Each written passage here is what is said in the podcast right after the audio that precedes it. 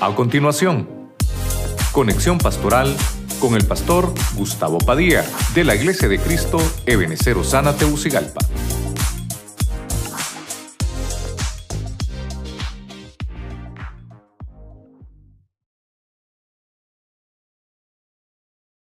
Hablamos de que nuestro futuro está en las manos de Dios. Amén. Y como todo debe estar en las manos de Dios, lo primero debe ser nuestros proyectos. Si nuestros proyectos están en las manos de Dios, todo va a salir bien. En todas nuestras ecuaciones pongamos a Dios ahí. En el punto número dos vimos que el servicio, el servicio es algo maravilloso. Si tú pones ese servicio en las manos de Dios, dice que en el futuro Dios te va a colmar de bendiciones por tu servicio. Va a hacer abundar tu pan, va a bendecir tu, tu alimento, tu bebida. Y no solamente eso, va a desterrar la dolencia, va a desterrar las enfermedades. Vimos también en el siguiente punto que si tu futuro está en Dios va a haber promoción.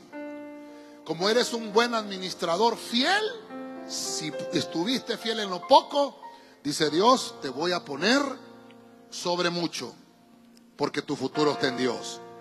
En el punto medio del tema vimos la restitución.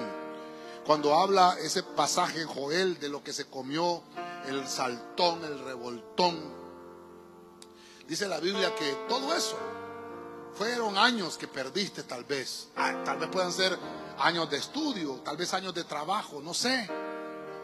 Pero dice Dios, te voy a compensar. Yo te voy a compensar. Esa es la palabra que te dice Dios hoy. Te voy a restituir esos años que tal vez tú piensas que ya están perdidos. ¿Los vas a recuperar?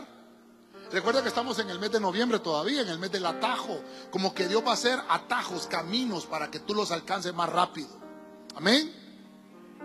En el punto 5 vimos el porvenir. El porvenir son las épocas que vienen para el cristiano, épocas de bendición. Es que usted empieza a ser lleno de esperanza. Pasemos, pasemos. Número 6. Vimos que también hay heredad. El futuro en Dios es que Dios te llamó porque en el futuro te espera la heredad. Pero, dice la Biblia, controla la lengua. Si quieres ver días felices, controla la lengua. Tú fuiste llamado para bendecir, no para maldecir. Y por último, Dios te llene de favores, dice números 6:24.